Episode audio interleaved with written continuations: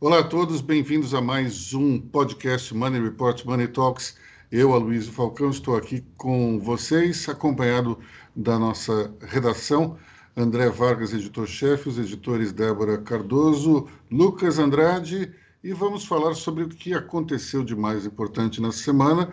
Uma semana super agitada, aquelas, daquelas que é, estão, digamos, se repetindo bastante aqui no Brasil um acontecimento maluco atrás do outro, começando por Luiz Inácio Lula da Silva elegível novamente. Nós temos uma situação um tanto quanto esdrúxula, que foi é, uma, uma espécie de instabilidade jurídica.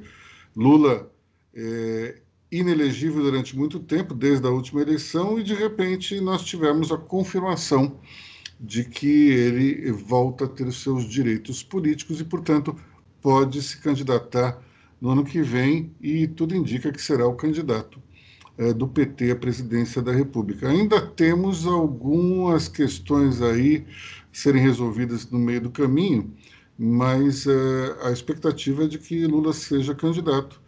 E o que acontece daqui para frente, Lucas? Conta para a gente eh, quais são os percalços que o Lula pode é, enfrentar daqui para frente e exatamente como é que isso impacta o nosso cenário político. Pois é, ontem, o, na quinta-feira, né, só para é, posicionar melhor os ouvintes, o, o, plenário do STF jogou a questão, é, uma liminar do Faquin, de que a Lava Jato de Curitiba, né, a Força Tarefa em Curitiba, a Justiça Federal em Curitiba, não poderia ter julgado os casos relacionados ao presidente Lula. O entendimento foi que a, a, as denúncias envolvendo a Petrobras não tinham muita ligação.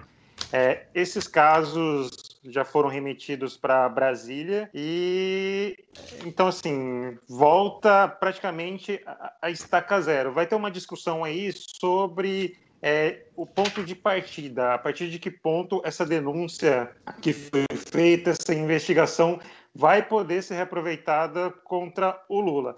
A gente sabe que tem a questão do, do triplex do Guarujá, que o ex-ministro, ex-juiz Sérgio Moro foi considerado suspeito. Então, essa investigação deve regredir ainda mais, praticamente do zero.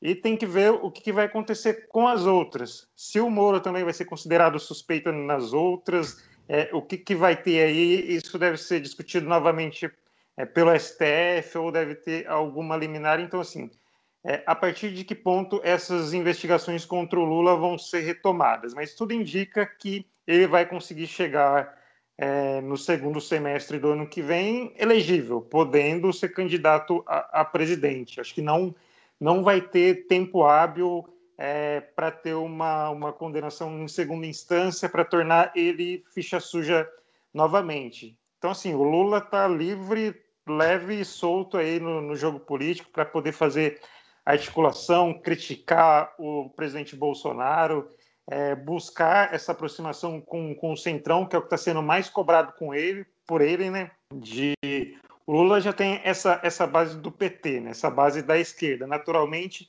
ele vira o candidato da esquerda. E a grande questão aí, aí é qual vai ser o Lula. Se vai ser esse Lula mais pragmático, buscando aproximação, é, buscando esse, esses contatos. É, o contato mais óbvio que a gente pode ver aí vai ser com com o MDB, né, para ver qual que vai ser essa aproximação aí. Tem a questão do impeachment da Dilma, como que vai ser aparado essas, essas mágoas do, do passado, mas assim, o Lula está, como eu, eu falei, livre, leve e solto e também vacinado para poder é, voltar ao jogo, jogo político. Vacinado duplamente, né? Não só contra o Covid, como também vacinado, acho que pelas tentações de se guardar o rancor, a mágoa na, na geladeira, como muitos políticos é, aparentemente estão fazendo. O André Vargas, uma dúvida aqui. É, na eleição de 2002, Lula é, acalmou o mercado com a chamada Carta aos Brasileiros, na qual ele se comprometeu a manter o tripé econômico e, de uma certa forma, dar uma acalmada, é, especialmente entre os empresários.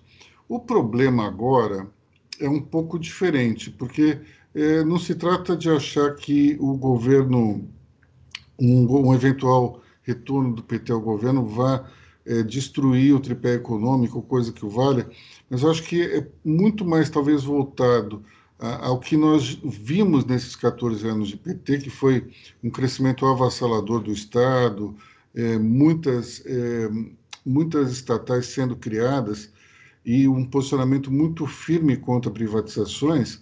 E depois também os casos de corrupção ficaram muito notórios, não só no caso da Lava Jato, como também é, em outros ali no passado, como o, o do Mensalão.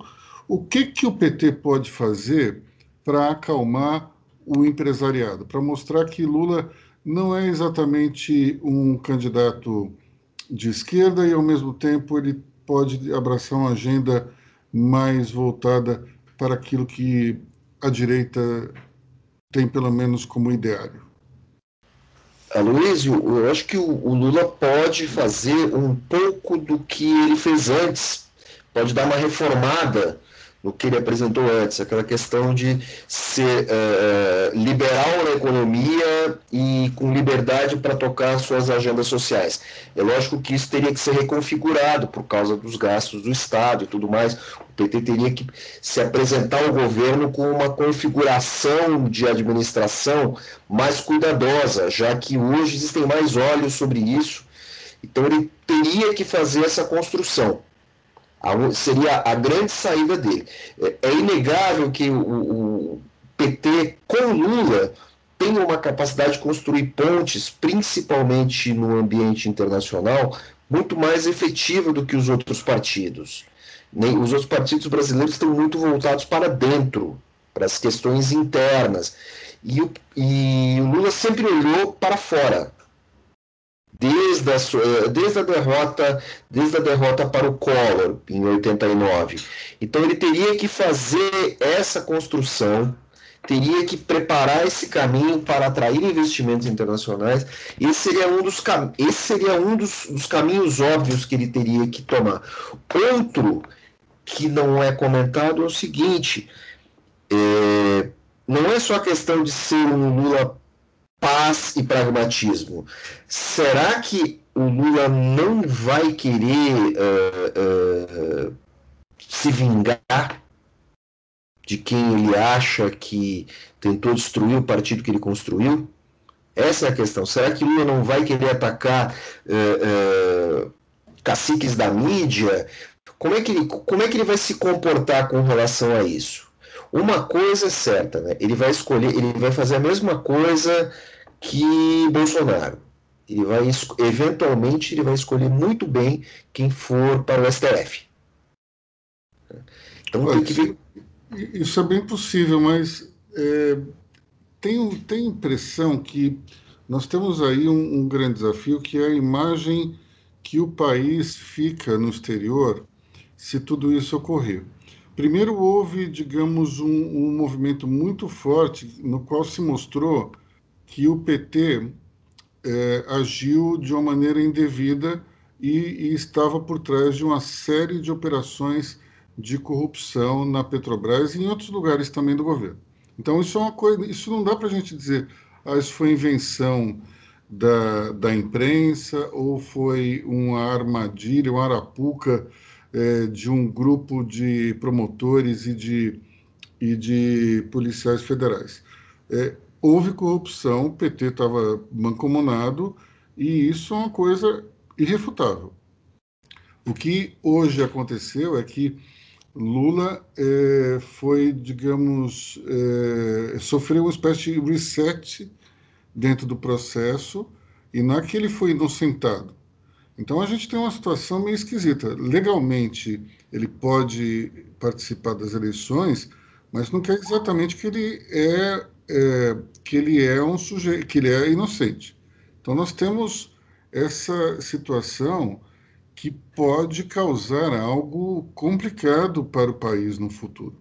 Você tem é, várias empresas que se norteiam por mecanismos de compliance que é, estão tanto quanto chocadas sobre como uma pessoa que foi condenada por corrupção, lavagem de dinheiro, de repente a condenação dessa, dessa mesma pessoa é, é cancelada, ele pode ser candidato a presidente e pode até ganhar. Isso tudo gera também algum tipo de desconforto entre os investidores. Então, a gente precisa entender um pouco melhor como é que é, o, as empresas estrangeiras, como é que os, os fundos, como é que os investidores institucionais vão engolir essa possibilidade. É por isso que eu vejo um movimento tão forte entre os empresários no sentido de patrocinar um terceiro nome, no sentido de encontrar uma alternativa que não fique entre Bolsonaro e Lula. Então, é, me parece uma situação tanto quanto delicada aí. Lucas. É, eu, eu vejo, vejo isso também, Aloysio, mas assim, analisando o, o momento que o Lula está fazendo, ele está tentando se distanciar do que foi o governo Dilma. Ele está querendo focar é apenas no que foi o mandato dele. Assim, eu, eu, eu vejo por essa forma. Ele está tentando se distanciar desse do governo Dilma e, e, tudo mais. Eu só acho que ele vai buscar essa aproximação maior com, com o mercado, uma nova carta se é, essa terceira via, essa candidatura de centro começar a crescer. Enquanto o, o confronto aí for com, com o Bolsonaro, a gente está vendo aí pelas pesquisas que os dois estão é, dominando, os dois acima de 30%, ele vai manter essa, essa postura. Eu acho que ele só vai buscar uma aproximação maior com o mercado se essa terceira via, essa candidatura de centro começar a, a ganhar mais, mais terreno. É, eu vejo por esse lado. André. É, eu acho assim, eu acho que Lula também está deixando as questões em banho-maria, porque ele também sabe que a posição dele eh, não é exatamente confortável.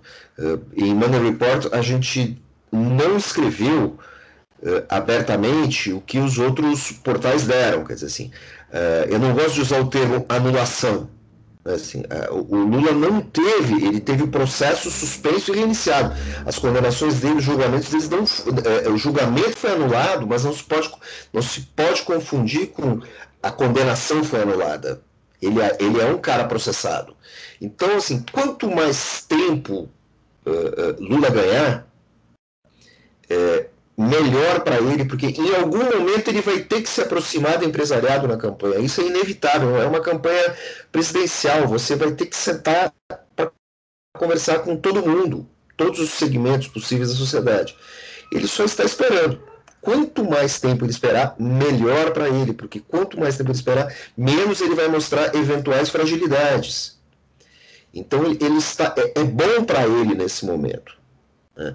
E eu acho que o Lucas tem razão. A hora que se formalizar, ou, ou, surgir um candidato de centro, aí sim, esse cara vai tomar pedrada dos dois lados. Né? Agora, tem uma característica na política brasileira dos últimos tempos, é, que é o seguinte: é, o centro não cresce. Por quê? Porque o centro, temos aí o centrão, que não é exatamente centro, é, ele vive de prestar apoio. Então nunca se criou, faz muito tempo que não tem uma figura majoritária de centro. E de repente inventar esse sujeito, é muito mais fácil inventar um nome novo a partir de radicalização. Agora, inventar um nome novo a partir de um sujeito radicalmente moderado é, é muito complicado. O sujeito, quem assumir, quem vestir essa camiseta vai ter que ser brilhante. Olha, eu acho difícil encontrar brilhantismo dentro da política brasileira, né? mas é, esse ponto é importante. O centro, é, o, o centrão e o centro, de maneira geral, eles acabaram sendo uma espécie de, de, de sei lá, de matador de aluguel. Né? Eles entram somente para emprestar uh, os seus votos, mas não criaram necessariamente uma base é, nas eleições é, majoritárias para conseguir uma grande expressão. A gente tem é, a maioria dos deputados e senadores ali instalados dentro desse centrão, mas a gente não tem ainda um nome que possa sensibilizar o grande eleitorado na, na questão majoritária, né? Antes de te devolver a palavra, André, só para fazer um comentário, é, nós vivemos um momento tão de extremos que ontem eu vi um meme na internet no qual era assim uma lista de pessoas é, que eram supostos petistas que estavam trabalhando pelo comunismo, é, pela instalação do comunismo no Brasil, entre os quais estava o nome do ex-ministro Antônio Delfim Neto. Então isso mostra a maluquice que a gente está vivendo. Desde quando Delfim Neto, que foi um dos co-signatários do AI-5, é um comunista, meu Deus do céu. Não dá para a gente entender isso. É, até o Delfim Neto teve uma certa simpatia pelo Lula, especialmente no segundo mandato e tal. Não dá para dizer que o Delfim Neto é um comunista ou um petista. Pelo amor de Deus, onde esse pessoal está é, com a cabeça? Vamos lá, André. Bom, bom, em primeiro lugar, quando eu falei, é, voltando um pouco, quando eu falei é, em brilhantismo, é, não estava falando, me referindo a brilhantismo na administração e sim brilhantismo na capacidade de fazer campanha política. Nisso, Lula é genial e Bolsonaro, ao seu jeito, também foi genial. Também é genial. É, esse é um ponto.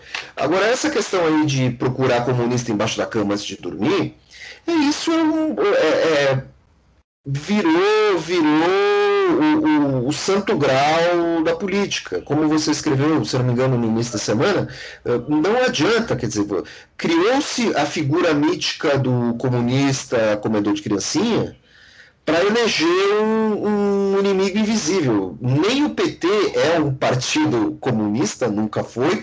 Relatórios da CIA já apontavam para isso. Né? Eh, então, é, é, uma grande asneira só para engambelar eleitores radicalizados. Eu só, só queria acrescentar nessa observação do André, o André falou construir um candidato zero a partir de uma tendência mais radical. Eu acrescentaria populista também. Por isso que eu ainda vejo o Luciano Huck é, como um possível nome, talvez o nome mais viável para essa terceira via é, assim, analisando a, a, as pesquisas tudo mais, todo mundo que está aí, Mandetta, João Dória, Ciro Gomes, é mais do mesmo. Então, assim, eu vejo o Luciano Huck aí talvez o, o mais viável.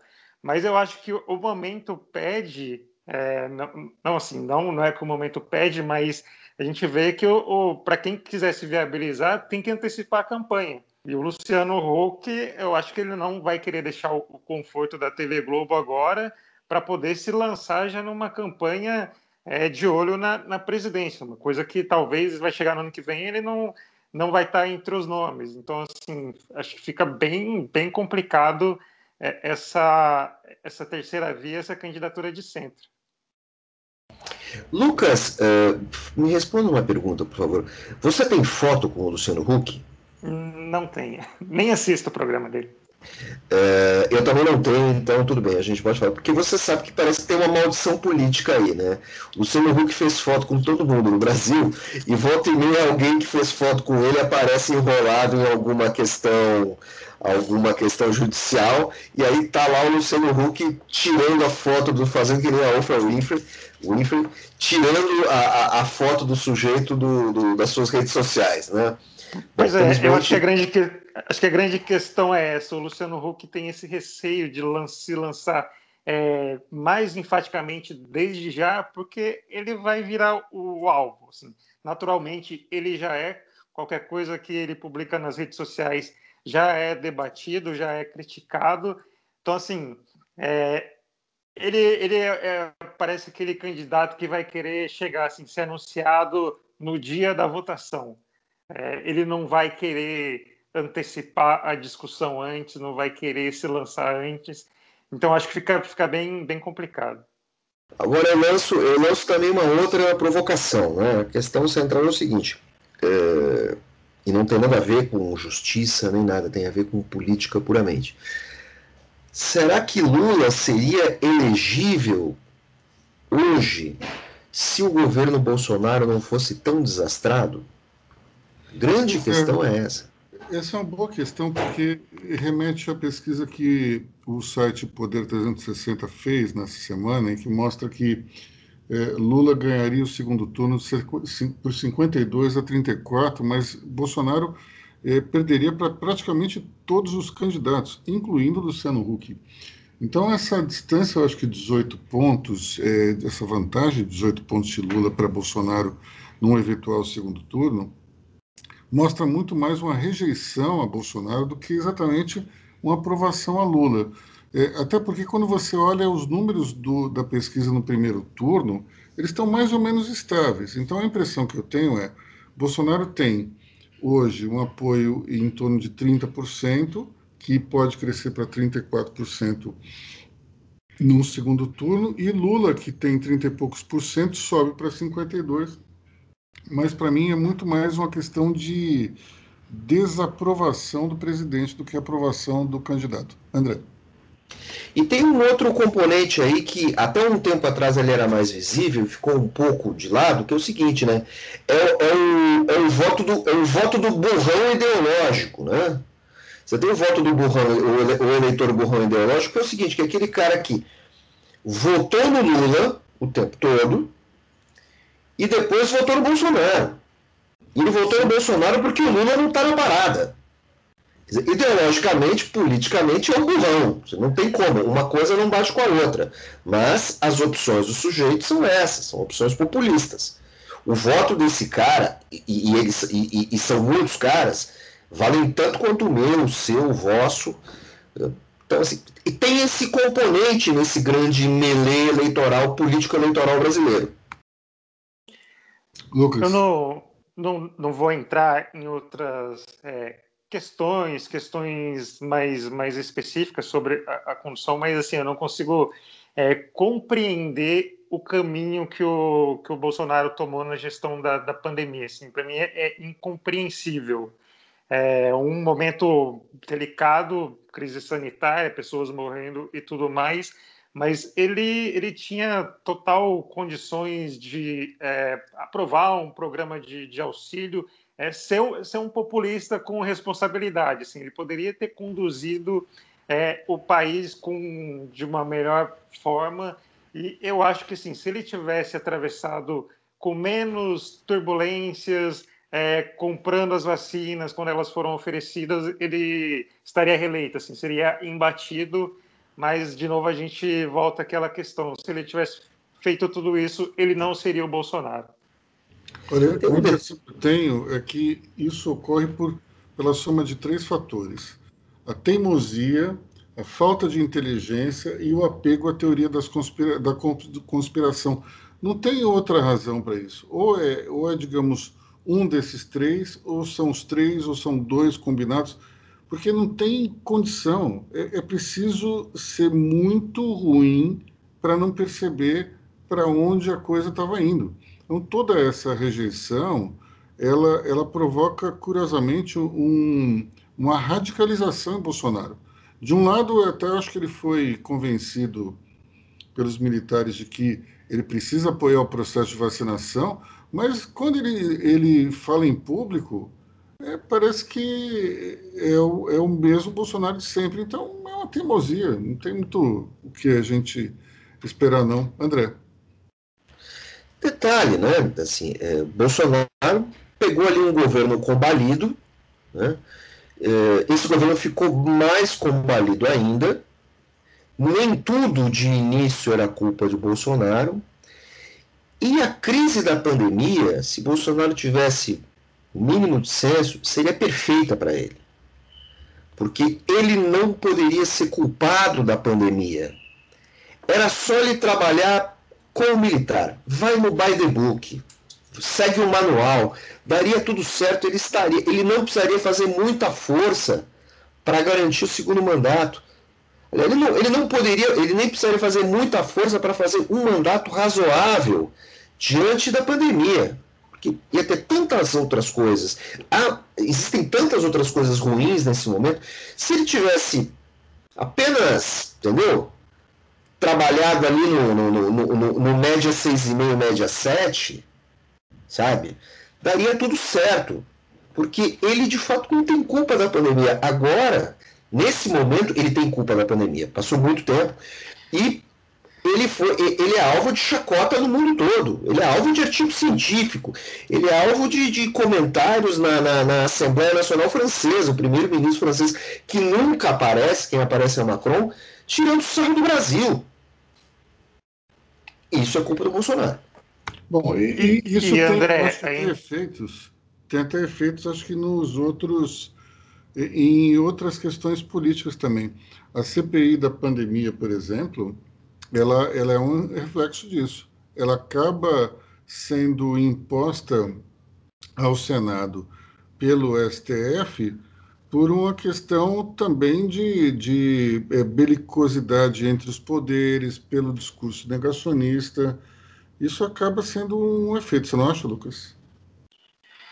É, eu ia falar justamente sobre isso agora, Luiz. O Bolsonaro vai entrar nesse período é, um ano antes da, da eleição, já que a gente está falando, já está antecipando esse, esse debate, sendo alvo de uma, de uma CPI.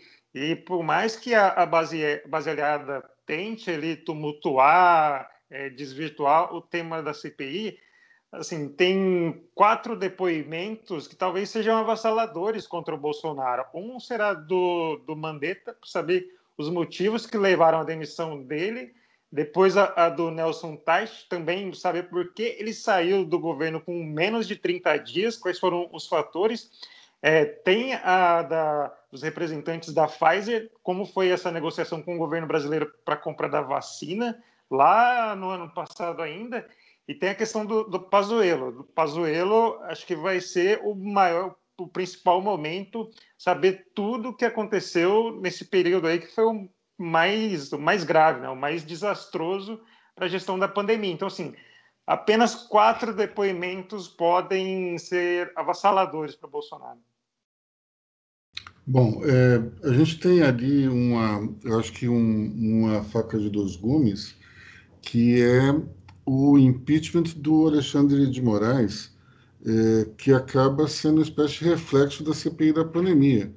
É, com tudo isso, o Bolsonaro fez uma declaração de novo agressiva e meio que é, também teve a, o vazamento de uma conversa com o senador Jorge Cajuru, na qual se percebeu claramente que tinha uma, um jogo combinado para se tentar é, reagir à CPI da pandemia e, e justamente isso, esse revanchismo seria através de uma, de uma espécie de, de, de tentativa de impeachment do, do ministro Alexandre de Moraes. Mas eu acho a chance disso acontecer num Senado que é presidido pelo Rodrigo Pacheco muito baixo. Vocês não acham, não? Completamente. Acho que até sobre, sobre a questão do impeachment do Alexandre de Moraes, é, o Cajuru enviou um pedido que foi analisado pelo ministro Nunes Marques é, para o STF fazer ter a mesma determinação que teve com relação à CPI da pandemia, pedindo que o Pacheco fosse obrigado a abrir esse processo de impeachment contra o Alexandre de Moraes, ainda naquele caso do deputado Daniel Silveira, que foi preso por ter ameaçado os ministros e tudo mais. O Nunes Marques, que é completamente alinhado com o presidente Bolsonaro, a gente não pode é, nem falar que não tem, tem ligação, ele simplesmente barrou, falou que essa decisão é do presidente do Senado, é, que precisa ter o respaldo da maioria do, do, dos senadores também em votação, ele já barrou essa iniciativa. E, assim, partir por vontade própria do, do Pacheco, acho que isso não, não, não vai acontecer. É, é, mais daqueles casos do Bolsonaro de produzir uma fumaça, construir uma narrativa de que ele está sendo perseguido, perseguido pelo STF, que o, o Congresso não aprova as medidas dele, é mais para jogar para a torcida do que é, efetivamente vai acontecer algo. Acho que não, não, não vai acontecer. Bom, é, dentro dessa confusão toda, nós temos também o orçamento, né? A coisa está completamente parada. Conta para gente, André. O orçamento é a grande armadilha, é a grande armadilha que se desenha, ou melhor, outra armadilha que se desenha para Bolsonaro. tudo por conta da incapacidade de articulação dele. É, é, o pré-projeto do orçamento para 2022 foi apresentado ontem. Certo? Enquanto que o governo brasileiro não consegue aprovar o orçamento desse ano, sendo que já passamos da metade, já passou o primeiro trimestre, a gente já está em abril, dia 16 de abril.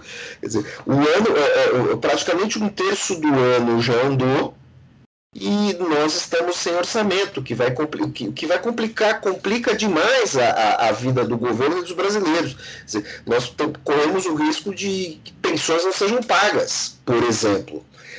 E o Bolsonaro está querendo, é, é, está amarrando é, o orçamento às emendas parlamentares. Só que essas emendas parlamentares furam o teto.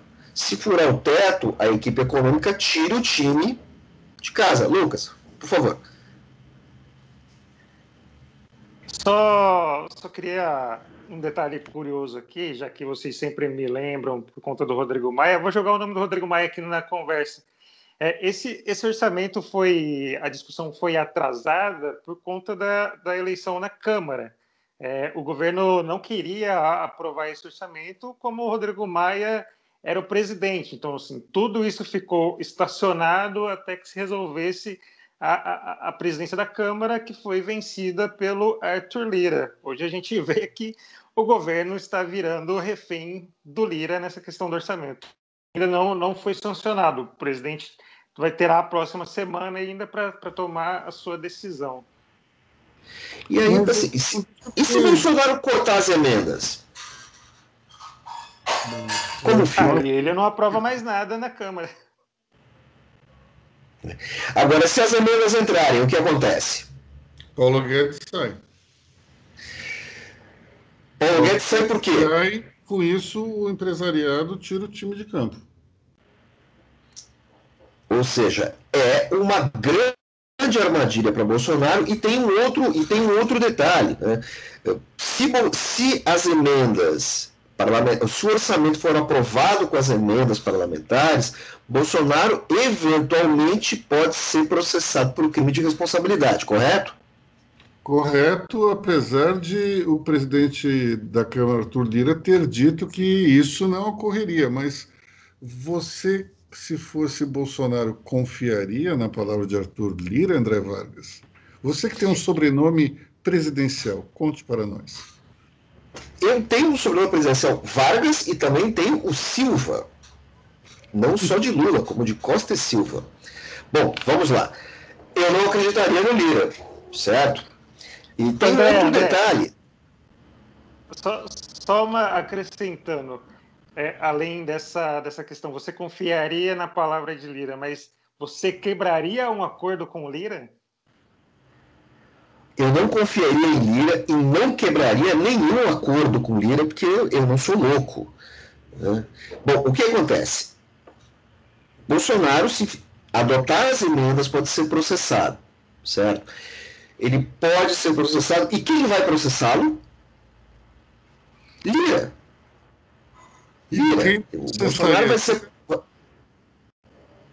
Oi, Luiz, eu não te ouvi, desculpe. Quem processaria Lira? Ninguém.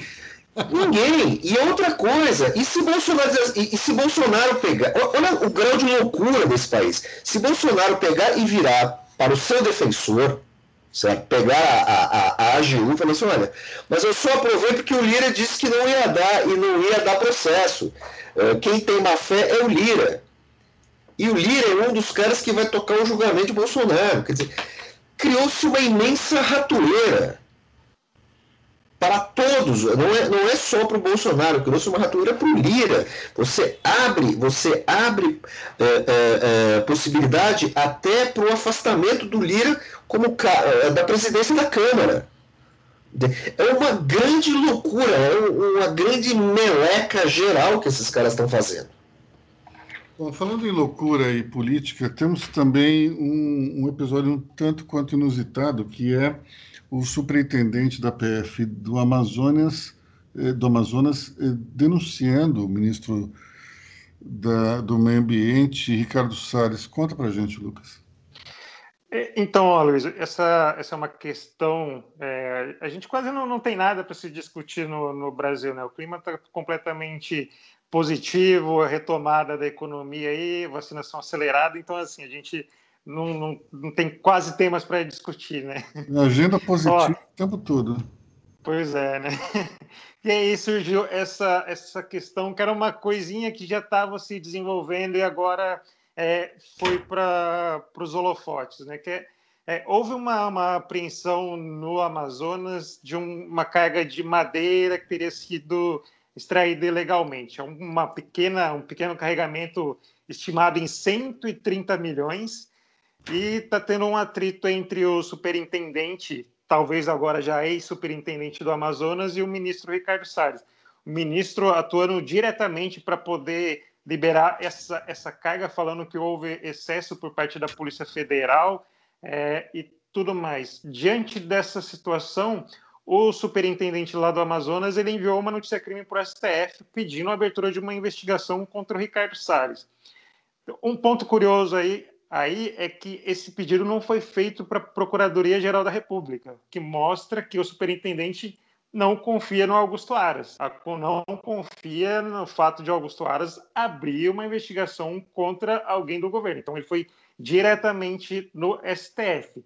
Isso veio à tona ontem, e ontem mesmo o novo diretor da Polícia Federal decidiu trocar o superintendente do Amazonas. Então, assim, é uma coisa um tanto um tanto delicada. Quando você tem uma situação ali de uma irregularidade, talvez um, um caso de corrupção, você está trocando a peça que está investigando, a peça que está atrasando alguma coisa.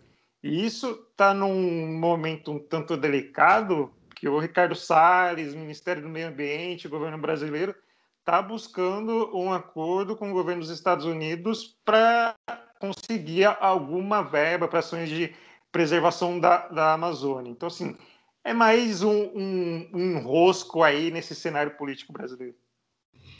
Bom, pessoal, é, eu tenho a impressão que essa briga aí vai, vai ser muito, muito demorada ainda e, de uma certa forma, abafada pela saída é, do, do superintendente da, da PF no Amazonas, embora ele como é um delegado concursado da PF, se mantém à frente do caso, já que ele mesmo que fez a denúncia.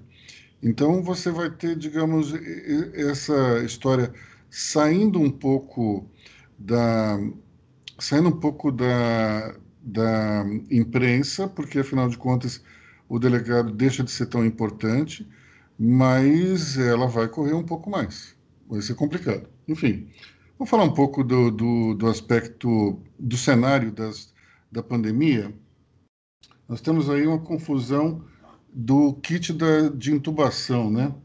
É, há uma escassez e o governador João Dória disse que tinha mandado oito ou nove é, ofícios ao Ministério da Saúde que não tinha sido atendido. O ministro Queiroga é, replicou dizendo que só o ofício não vale. Aí eu fico imaginando o que, que vale então. Né? Se você é um governador, manda um ofício, conta pra gente, Edé. Eu, eu, li todos esses ofícios ontem. Eu acho que são. Eu tive acesso a uns oito ou nove ofícios. São peças protocolares dizendo assim. No lead, no, li, no lead, né, na, na, abertura do documento, diz assim: olha, vai faltar kit, precisamos de ajuda.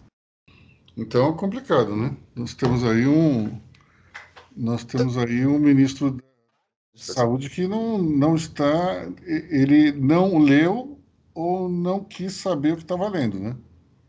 É, sei lá, só falta botar a culpa na, na, na secretária. É, é, esses ofícios é, brifados em amarelo, esse papel, é, é, é como aquele recurso de Word, são ofícios dizendo, de, se não me engano, desde o dia 3 de março, dizendo que vai faltar kit de intubação. São uns 8, 8 9 ou 10 ofícios. Não chegam a 12, mas assim, não são dois ou três. Bom, é, essa questão aí vai ser realmente complicada, porque sem o kit de intubação, você não tem que fazer, a pessoa ela tem que ser sedada. Então, estamos aí numa, numa, numa situação ruim. Mas é, queria registrar a iniciativa de um grupo de empresas que é, importou por conta própria um número grande de kits, acho que são 2 milhões e alguma coisa, só que, infelizmente, pelo, pelo tamanho do Brasil, pelo tamanho da sua população, esses kits não duram mais do que alguns dias. Portanto, de fato, o governo tem que se mexer, porque nós não podemos, essa altura do campeonato, ter falta de oxigênio, falta de kits de intubação. Isso é inadmissível, né? É, agora, de qualquer maneira, eu queria é, também lembrar de uma atrapalhada que houve vacinas de Covid sendo ministradas é, por engano em crianças e uma mulher grávida no interior de São Paulo. É, Lucas, você fala sobre essa história aí? Pois é, teve, teve esse caso aí que, é, se não me engano, foram quase 30 crianças vacinadas, teve uma mulher grávida também, houve essa, essa confusão. É, a gente está vendo algum, algumas situações, Luiz, parece que essa a vacina não está sendo bem administrada, se a gente pode falar assim, bem, bem conduzida, porque também aqui, especificamente em São Paulo, essa semana teve um, um grupo de fiscais da, da CMTU, se eu não me engano, CMTU, da CET, é, que foram vacinados é, contra o novo coronavírus, só que depois a Secretaria Municipal percebeu que houve um erro, que eles deveriam ser vacinados contra a gripe.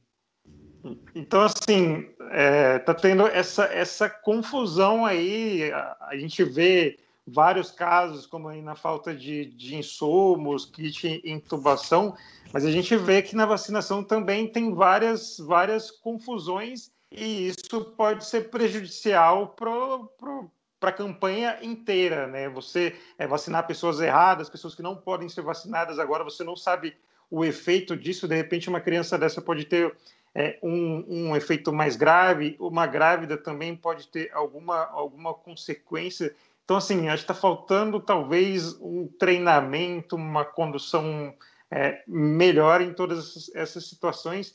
E a gente também está vendo alguns casos de roubos de, de, de doses que mostra que a questão de segurança também é, é, é importante. Então, assim, são várias, várias coisinhas que você vê no cômputo geral podem atrapalhar ainda mais essa campanha de imunização no momento que a gente não tem é, as doses suficientes, né? Que essa vacinação ainda está emperrada. Bom, estamos chegando a acho que um mês do, do lockdown aqui em São Paulo e é, os números ainda estão num platô alto, números aí de vítimas fatais, só que começam a, a, a pipocar algumas notícias, é, segundo as quais o, a internação nos, em alguns hospitais particulares começa a cair. Então, talvez isso seja um, um, um sinal interessante, mas ainda é prematuro para que a gente afirme que estamos saindo aí do, do, da pior fase. É isso, né, André? É, Money Report fez um levantamento entre alguns dos grandes hospitais privados de São Paulo e há uma grande discrepância, enquanto que em, em alguns está diminuindo a taxa de internação em outros está aumentando. Então, é, é, não dá para cravar o que está acontecendo. Bom, para encerrar esse capítulo pandemia, é, hoje eu escrevi um, um artigo na qual eu, no qual eu falo sobre os restaurantes aqui em São Paulo. E, a, e o título é Até quando eles conseguem ficar de portas fechadas? Eu gostaria de, de, de repartir aqui duas ideias em relação a esse problema. Nós temos, de um lado, uma pandemia que ainda não, não, é, não, se, não caiu, os números ainda estão muito altos, mas, ao mesmo tempo, nós temos uma questão econômica importante, que é, é justamente o comércio de rua e os restaurantes sem ter condições de se manter. Então, é, primeiro ponto que eu gostaria de levantar é uma ideia que surgiu é, na cidade de Chapecó. Cidade essa que indevidamente foi utilizada, se não me engano, por uma deputada do, da base aliada, do governo federal dizendo que lá em Chapecó não havia ninguém internado na UTI, enquanto aqui em São Paulo a gente tinha as, as UTIs lotadíssimas. Bom, isso não é verdade. E, e ontem me deu o trabalho de dar uma olhada no site da prefeitura de Chapecó. Essa prefeitura, esse levantamento mostrava que é, havia 112 pessoas internadas em UTIs na cidade. Portanto, é mentira que Chapecó é, teve, teve um resultado diferente dos outros lugares, porque havia gente, sim, nas UTIs, embora tenha havido uma queda. Na semana passada havia 136 pessoas, agora nós temos 112. Mas, de qualquer maneira, qual foi a ideia que Chapecó botou em prática nessa semana? Ela criou uma espécie de lockdown inverso a, prefeitura comprou 40 mil kits eh, de, de, de, teste, que é aquele spray nasal, spray nasal não, é aquela, é, aquela cavocada nasal, é, nasal swab, e através desse, desse teste, eles vão conseguir é, delimitar é, mais rapidamente quem tem a doença quem não tem. Então a ideia é o seguinte: quem está doente, fica em casa. Quem não está doente, ganha as ruas. Quem já teve a doença, que já foi vacinado, é na prática o tal do passaporte da imunização. Então isso é interessante porque é, faz a economia se movimentar e, em tese, você tem uma, uma queda no, no contágio, porque as pessoas que estão carregando o vírus teoricamente não estão circulando. É óbvio que existe um percentual de pessoas que estão contaminadas, mas isso ainda não apareceu no exame. Então, vamos ver é, como é que isso se, se comporta aí mais para frente para poder ter uma ideia se é uma boa ideia ou não. De qualquer forma, não se pode colocar em prática algo do gênero numa cidade como São Paulo. São Paulo tem 12 milhões de habitantes. Então, imagina o tamanho é, da compra de, de, de, testes medicinais que a gente deveria fazer. Fica inviável. Portanto, qual é a ideia que eu gostaria de compartilhar com vocês em relação aos restaurantes? Seria o seguinte: cada restaurante monta uma banquinha na, é, fora dele. Essa banquinha, ou eles têm um teste rápido ali para verificar se a pessoa tem ou não tem a doença, ou então a pessoa é, vai até a farmácia e vai com um atestado dizendo que ela não tem a doença. Ou então ela apresenta um PCR que foi tirado, digamos, até 24 horas. Então, é, com base nisso, os restaurantes poderiam reabrir as suas portas. Não é uma ideia, eu acho que 100% é, segura, mas é algo que pode ajudar os, os donos de estabelecimentos. Tenho a impressão que dessa forma você consegue, pelo menos, fazer com que a economia é, gire novamente nas cidades. É, até esse momento, nós tivemos uma quebradeira muito grande, mas isso pode piorar ainda mais se continuarmos nessa situação.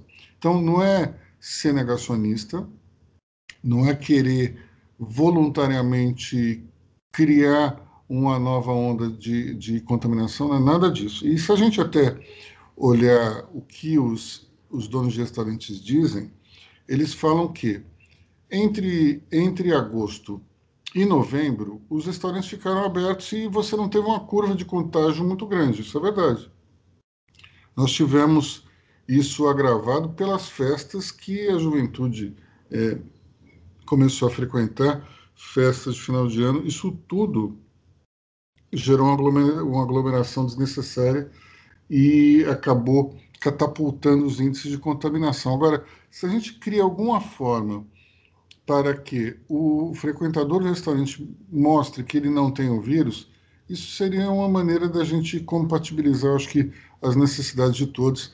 Fica aqui a ideia, mesmo que ela não seja grande coisa, pelo menos a gente precisa pensar em alguma coisa, precisa pensar em alguma solução. Não dá mais para a gente ver é essa montanha de estabelecimentos é, com portas fechadas e as famílias passando dificuldades. Então, aqui fica o meu recado para todos e nós nos despedimos aí, já estamos aí com quase meia hora de gravação e bom fim de semana. Nós voltamos na próxima sexta-feira. Tem um feriado aí no meio do, da semana, se não me engano. Acho que esse o governador e o prefeito ainda não conseguiram resolver. Esse é, esse é nacional. Esse é nacional, então está fora da, da jurisdição dele. Enfim, nós nos falamos novamente na, na, na sexta-feira. Eu desejo um grande fim de semana para todos. Tchau, pessoal. Pessoal, até a semana que vem. Tchau, tchau. Até a próxima.